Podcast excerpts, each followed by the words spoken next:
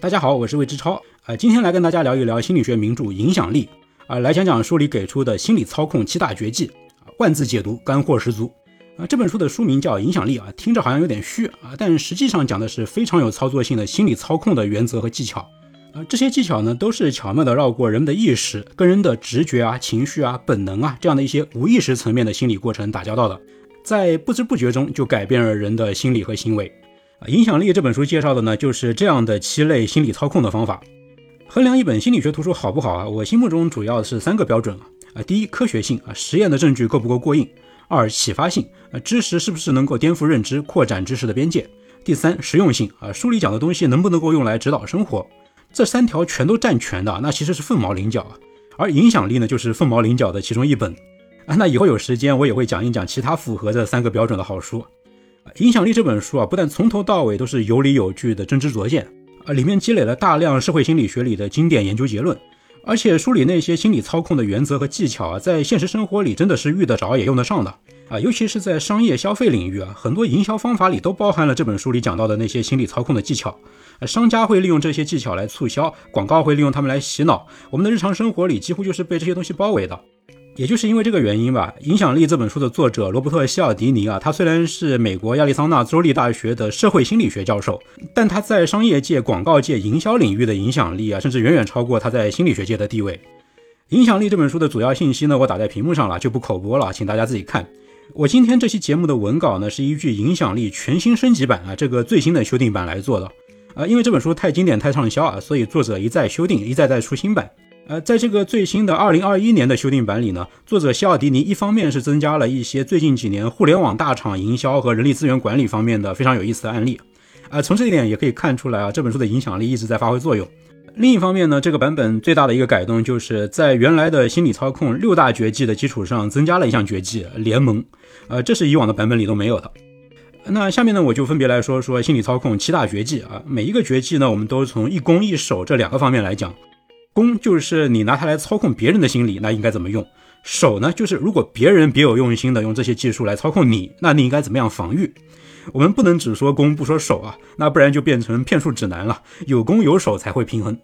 那下面我们先来说心理操控七大绝技的第一种绝技——互惠。互惠啊，是人的一种本能啊，别人给了我们什么好处，我们就会自动产生一种心理压力，想要尽可能的回报对方。如果有所亏欠呢，我们就会产生一种不舒服的感觉。互惠是伴随着人类合作行为的进化而进化出来的，呃，是一种非常根深蒂固的本能。互惠啊，涉及到利益交换啊，所以非常天然的就容易被人利用来套取利益。最简单直接的一种技巧呢，就是先送你一份礼物啊，然后再求你办事啊，这就会事半功倍。啊，比如说募捐的时候，先给人送一份小礼物啊，就更有可能会收到对方的捐款。呃，再比如你逛街的时候啊，商家会过来先送给小朋友一个玩具，那就更容易让家长掏钱买别的商品。安利公司啊，在美国有一套销售策略啊，销售员呢会把一套清洁用品拿到顾客家，让他们随便免费试用啊。几天之后呢，销售员去回收的时候啊，大部分客户都会买一套新的啊，因为他们觉得用都用了，不买就亏欠了人家啊。其实人家当天就把这套试用的搬到第二家顾客那里去了。呃，再比如说大家肯定都遇到过的啊，超市里有各种免费试吃试喝，那也是在利用人的互惠心理啊。免费的往往都是最贵的，吃人手短，拿人手软啊！啊，你喝完免费的酸奶，那是不是就有了那么一点亏欠感啊？不顺手买一提，就好像对不起这个销售员。你可能会说，我就是头铁啊，我就是脸皮厚，我白吃白喝就是心安理得啊！你别这么自信啊！有人做过研究，超市的免费试吃啊，其实也会提高其他产品的销售额。也就是说呢，你喝完酸奶之后啊，欠人家情的这个感觉会盘踞在你的潜意识里，让你不自觉的会多买其他东西。我们只是以为自己头铁啊，但其实我们都心软得很。那比起送礼物和试吃试用更加高明、更加隐蔽的呢，是拒绝后撤策略。这是一种谈判高手经常用的谈判策略。那什么是拒绝后撤策略呢？就是为了让你答应我的一个小要求，我就先提一个大一点的、夸张一点的要求。啊，如果你拒绝了我这个夸张的要求呢，那我就退后一步，我退让一步，提我那个小要求。这么一操作呢，对方同意那个小要求的可能性就会大幅提升。啊，这是为什么？因为对方如果感觉我们退让了一步，他就会觉得自己也有义务要退让一步，接受我们的那个小要求。我们潜意识里觉得让步也是要互惠的，所以这是一种互惠式的让步。呃，但对方其实就中了我们的圈套嘛，因为我们一开始的让步啊其实是假的。这种拒绝后撤策略的威力是非常强大的，强大就表现在只要我们先拿一个稍微大一点的要求勾你一下，那么哪怕我后面跟着的那个小要求其实不是一个小要求，其实是一个非常不合理的要求，你也会乖乖答应。啊，影响力的作者西奥迪尼他自己就做过这么一个实验，他在大学校园里边接彩，呃，问那些路过的大学生愿不愿意每个星期花两个小时为少年犯当辅导员，为期至少两年。啊，结果当然是所有人都拒绝了，这个要求太过分了。然后呢，研究者就紧接着问他们愿不愿意花一天的时间陪伴少年犯去游览动物园。结果很多大学生居然就同意了。但实际上后面这个要求也是非常过分的，直接拿着后面这个问题去问人家的话，大部分人也都直接拒绝了。啊，可见啊这个拒绝后撤策略有多厉害啊！当然这种做法也是有限度的。如果一开始提的那个要求实在是极端到了完全不合情理的地步，那对方就会觉得你是在耍他，那他就直接掀桌子翻脸了。好，说完怎么样利用互惠心理来操控人心，那接下来我们再来说怎么防御啊。别人如果利用互惠心理来操控你，那你应该怎么办呢？呃，西奥迪尼在书里提了两点。第一呢，我们刚才就提过，厉害的心理操控技巧都是绕过意识，直接跟你的本能、跟你的直觉对话的。利用互惠心理也是这样嘛？你那种亏欠感是自动产生的，而且你都未必意识得到它存在。呃，所以呢，我们总是防不胜防。但是这种技巧一旦说破啊，一旦你现在已经知道了有这么一种技术，你就不会那么容易上钩了。其实学习这些知识和案例的过程，了解这些心理操控技巧的过程本身啊，就是一个训练防骗技能的过程。呃，所以呢，西奥迪尼是强烈暗示要学好这本书啊，有点自卖自夸的嫌疑。但是道理是不错的，很多心理操控技术就是怕你不知道啊，不知不觉就中了人家的道。一旦你知道了有这么一种手法，它的威力就丧失了一大半。啊，这就跟魔术揭秘很像啊！看魔术师表演的时候，那是感叹神乎其技啊；但是看完魔术揭秘之后，就感觉那是在侮辱智商了。呃，所以呢，我们的第一种防御手段啊，说白了就是知识就是力量啊。这其实是对下面其他所有另外六种心理操控手段都适用的一个防御总原则啊。你知道这些技巧，就比不知道要强上了万倍。第二个防御手段呢，是建立在第一步之上的。一旦你意识到对方是在利用互惠心理在给你下套。那你就应该毫不犹豫地收敛起自己的亏欠感。你要知道，你不欠对方什么，对方只是利用你的亏欠感赚钱而已。所以，对方给你任何小便宜，你就别客气啊，别有任何道德负担，尽管心安理得的收下就可以了。逛超市的时候，尽管吃饱喝足；销售员上门给你送各种试用品的时候，你就照单全收，然后客客气气地送他出门。呃，这第二个防御手段啊，说白了就是脸皮一定要厚，只要我不尴尬，那就是你尴尬。好，下面来说心理操控七大绝技的第二大绝技啊，社会认同。社会认同啊，说白了就是从众心理嘛。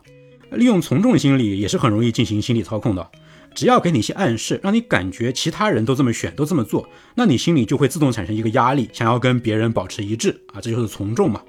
在麦当劳甜品站啊，只要服务员告诉顾客来份甜点怎么样，麦旋风是最受欢迎的，麦旋风的销量就会激增百分之五十五。然后店员只要接着说某某口味的配料顾客最喜欢，那么这种配料的销量就会提升百分之四十八。你看，只要告诉你这个东西受欢迎啊，只要告诉你别人也是这么选的，你就会买它。奈飞公司啊，本来一直都对自己平台上哪些剧受欢迎守口如瓶啊，视为商业机密。但到了二零一八年的时候啊，他们公司的态度突然大逆转，他开始大量公布自己最成功的影视作品是哪些，还搞各种各样的排行榜什么的。那为什么会这么做呢？因为那时候公司高层发现啊，人气是会提升人气的。呃，观众得知其他人最爱看哪些剧之后啊，就会跟风看、跟风讨论，这样就滚雪球了，就很容易把热门变成爆款。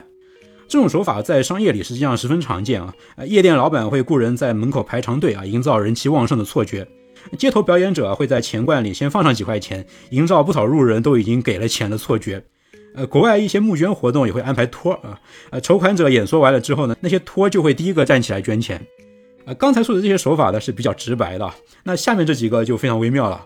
那书里写过这么一个案例，有个汽车销售商啊发布了一则招聘广告，广告里说啊，因为最近顾客对我们这个品牌的车辆的需求量大增，所以我们需要扩大我们的销售队伍来跟进这些需求。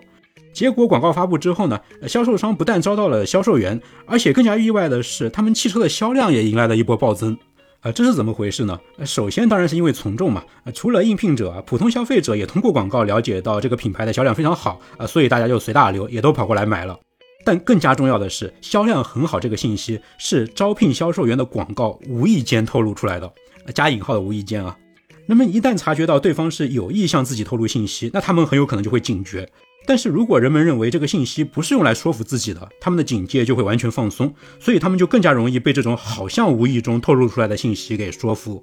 啊，其实这里边就已经蕴含着一种防御心理操控的手段了，那就是特别要小心那种无意中透露出来的信息。什么？哎呀，我说漏嘴了。怎么？哎呀，我这个本来不应该被你看见的。听到这种话术都要特别小心啊，十有八九都是套路。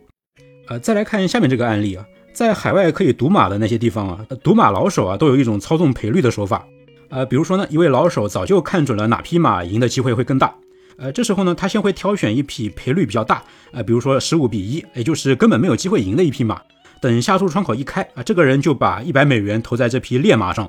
于是呢，积分板上显示的赔率就一下子下降到了二比一。啊，这就创造出了这匹马好像很受欢迎的这样的一个假象。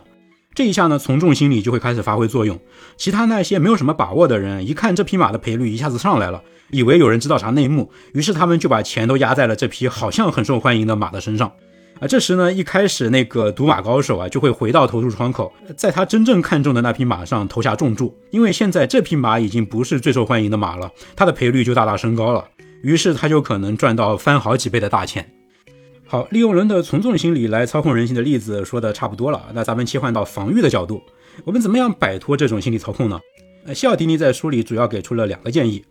第一，还是跟刚才说的一样，我们现在知道有人会利用从众心理来操控你，那你就要特别留心，某某很受欢迎这样的一类信息的话，很有可能是被人伪造的，不要随便跟着这种信息走啊，那很有可能是一个陷阱。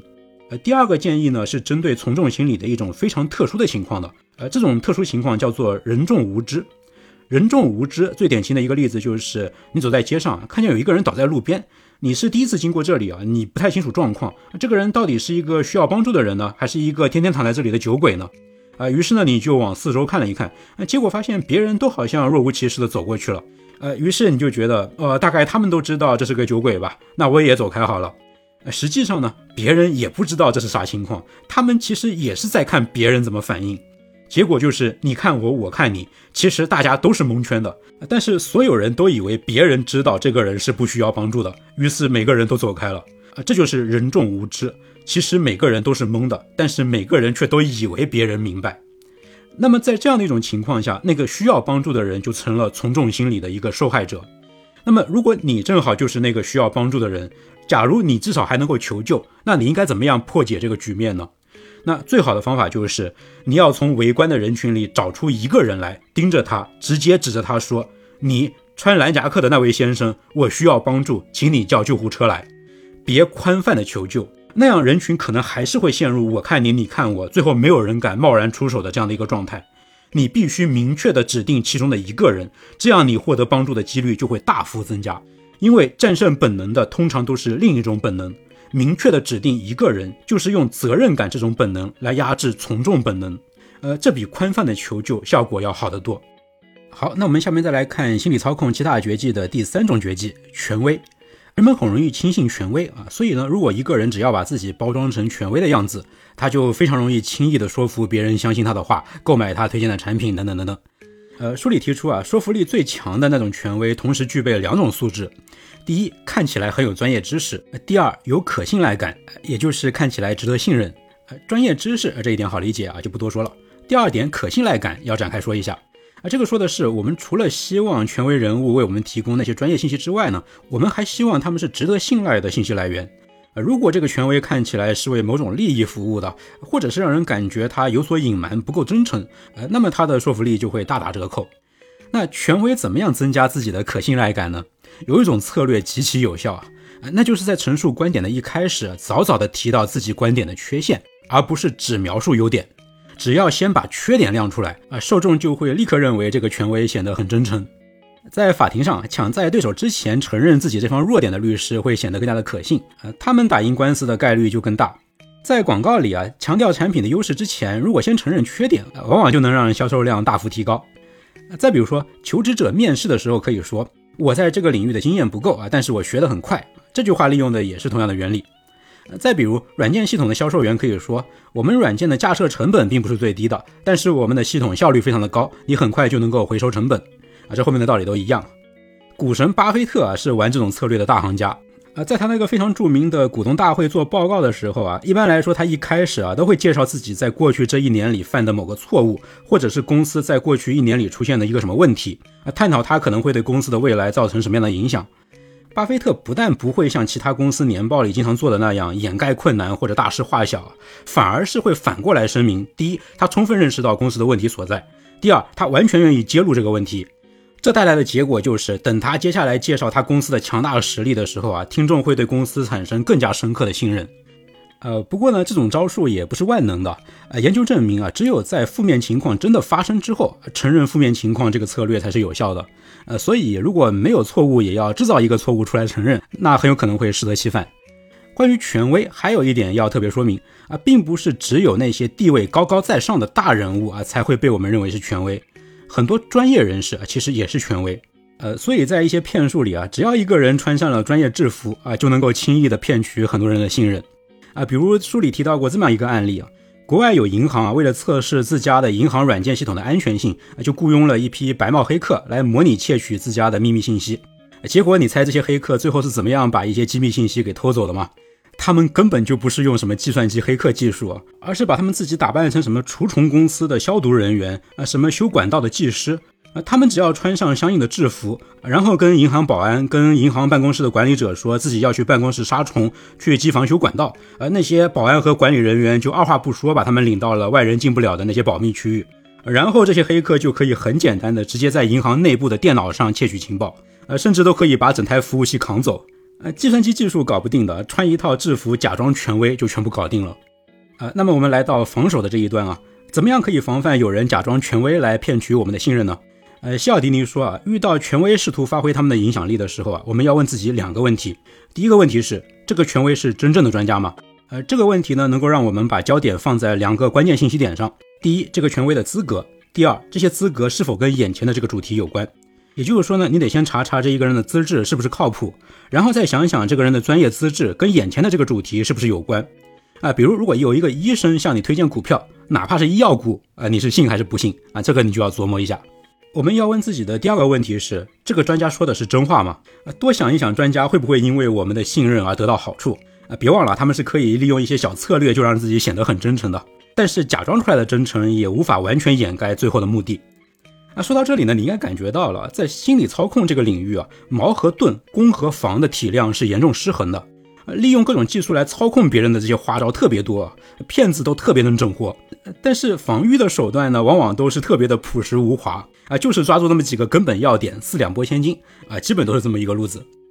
好，下面呢，我们再来看心理操控七大绝技的第四种绝技——承诺与一致。呃，承诺与一致的意思就是说，我们每个人啊都有一种让自己的言行保持一致的愿望，所以一旦呢我们做出了一个选择，或者是做出了一种承诺，我们就会感觉到一种内在的压力，要求自己按照自己的承诺去做事，或者是要求自己前后保持言行一致。于是呢，有人就可以利用这一点，先诱导你做出一个承诺啊，这样呢，你接下来就会在自己的心理压力的驱使之下，乖乖的按照前面做出的那个承诺来做事。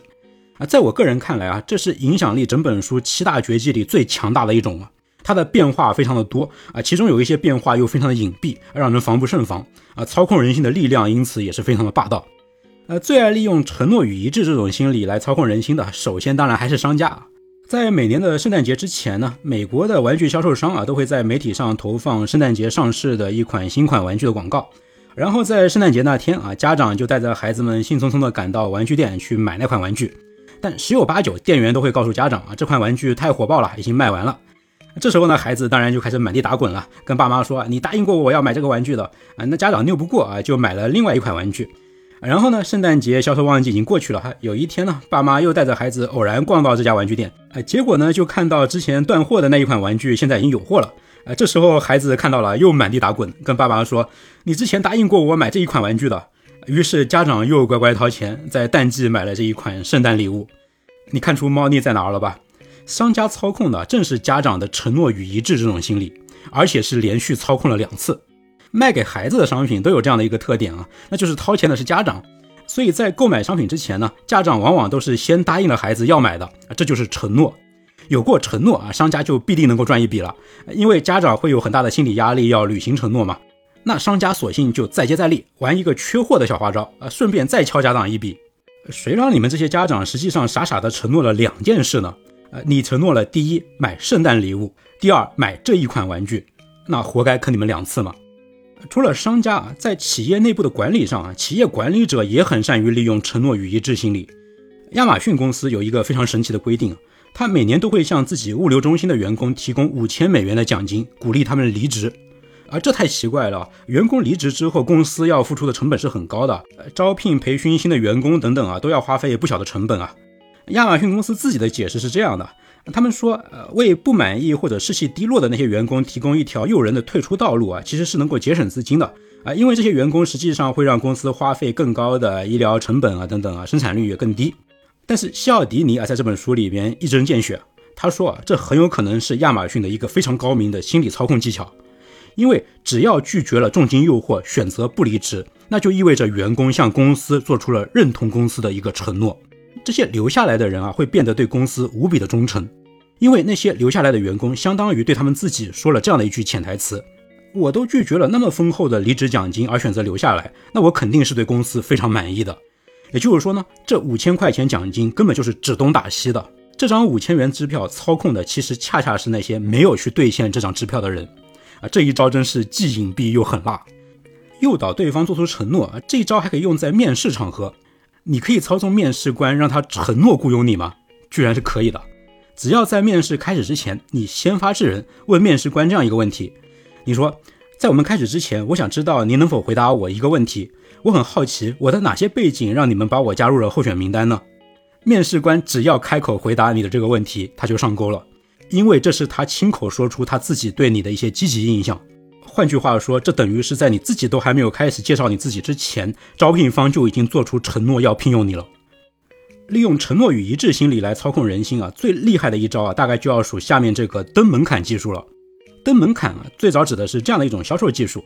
一个销售员来敲门啊，他呢先不直接向你推销产品，而是问你能不能够借口水喝啊。那这么小的一个要求，你又这么善良啊，当然就答应了。于是呢，就给他接了杯水啊。销售员就一脚踏在你家的门槛上，啊边喝水边跟你聊天。聊着聊着，他就提出了一个新的要求啊，能不能进你家坐坐啊，跟你说说我们的产品呢？你会答应他的这个请求吗？根据心理学家的一系列研究结果，大部分人都会答应这个进一步的要求的。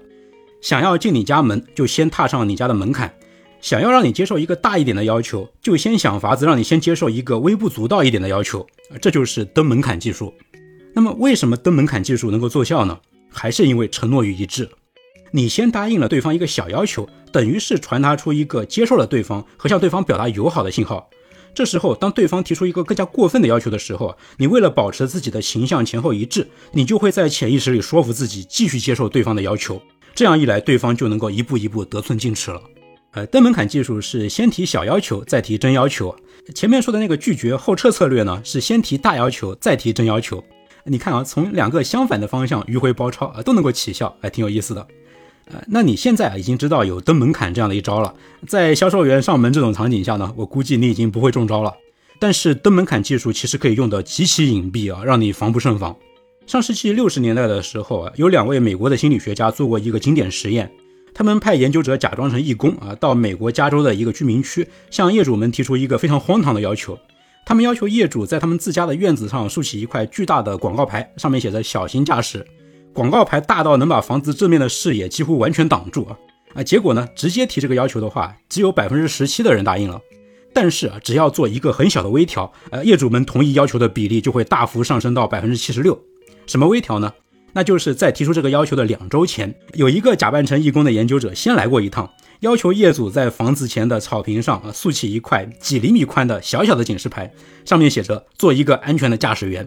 啊，这个要求实在是太微不足道了啊！几乎所有的人都答应下来了，而这发挥了巨大作用。两个星期之后啊，这些业主里的大部分啊，居然都同意在院子里竖起那个巨大的广告牌。实验如果只到这里的话，估计还不会让你感觉有多惊讶，这跟销售员借水喝没有什么两样嘛。让人惊讶的是下面这一步操作，啊，研究者这一回呢，又找了一群业主。这一回啊，业主们是先收到一份请愿书，要他们签名支持保护加州的美丽环境啊，这样的一份请愿书啊，当然差不多啊，所有人都签了名。然后呢，也是过了两个星期啊，义工们上门要求竖起那块巨大的广告牌，结果也有将近一半的业主同意了。这就很有意思了，因为几个星期之前业主们做出的承诺跟小心驾驶毫无关系啊，那是关于另外一个议题的，是关于保护环境啊。那为什么风马牛不相及的一个小要求也能够起到这么大的作用呢？呃，主持实验的心理学家是这么解释的：签署环境保护的这个请愿书啊，使这些业主们对自己的看法产生了一个改变，他们把自己当成了具有公益精神、履行公民职责的好市民。那既然我是这么负责任的好市民，我当然要支持小心驾驶了。呃，这就是登门槛技术最隐蔽的一种用法了。有些人会先诱导你在 A 这件事情上做出承诺，然后你就会说服自己在 B 这件事上接受夸张的要求。呃，作者西奥迪尼开玩笑说，自从他看过这个研究之后啊，就吓得不怎么愿意在任何请愿书上签名了。天知道自己会不会在另一个风马牛不相及的事情上中招呢？啊，那我们来看一看有什么样的方法可以防范这些利用承诺与一致心理的心理操控术。其实还是那种四两拨千斤的路子啊。嗯，西奥迪尼说，面对这种利用承诺与一致的心理的招数的时候呢，我们要关注自己的两种身体信号。呃，第一种身体信号呢是肠胃信号。呃，每当我们意识到自己中了套啊，被迫答应了一个并不想要答应的要求的时候呢，我们的胃就会有那种收缩的感觉。可能你也体验到过。为了让自己的承诺不落空啊，我们的脑子会想的太多，但是往往我们的身体会很诚实。不要错过这种身体报警的信号。如果觉得自己的胃在收缩啊，你就要反省一下自己是不是上当了。第二种信号呢是心灵信号，呃，在刚才的例子里，我们也说到啊，有些时候我们上当是非常的不明显的啊，这些手法是很隐蔽的，这时候我们的肠胃就不会警铃大作。那这个时候呢，我们就要问自己一个问题，我们要问自己，在知道了现在的情况之后，如果能够退回到最开始重新做选择的话，那我还会这么做吗？问完这个问题之后，在接下来的那一瞬间，你要体验一下自己心灵深处有没有涌起一些可能很微小的情绪感受。这点感受是不是负面的？是不是让你觉得不太舒服？如果是，你就要立刻反思当前的选择。我们总是先体验到感受，过了短暂的一个瞬间之后，才把它合理化。虽然在生活里啊，理性的反思是非常重要的，但是在这种被人诱导陷入陷阱的情况下，你的第一时间的感受到的那种情绪化的反应，往往才是正确的。好，下面我们再来看心理操控七大绝技的第五种绝技——喜好。喜好啊，就是利用别人对我们的喜爱来获取利益。我先想办法让你喜欢我，然后我再向你提建议，向你销售东西啊，你就更加容易接受了。当然，我们还可以想办法直接让你喜欢上我的产品啊，这也可以。我们最后要说的这三种绝技，喜好还有下面的稀缺联盟啊，相对于前面几种呢，变化相对比较少啊，也比较容易识别，比较好理解。所以咱们就用比较少一点的篇幅来把它们说完。我们先来说喜好啊，那怎么提升一个人或者一件商品在对方心目中的好感度呢？有直白的方法，也有比较微妙一点的方法。呃，直白的方法有这些啊。第一，增加外表魅力，颜值越高越受人喜爱，哈，这没办法，这是人的本性。第二，赞美，也就是拍马屁也可以让人更加喜欢你。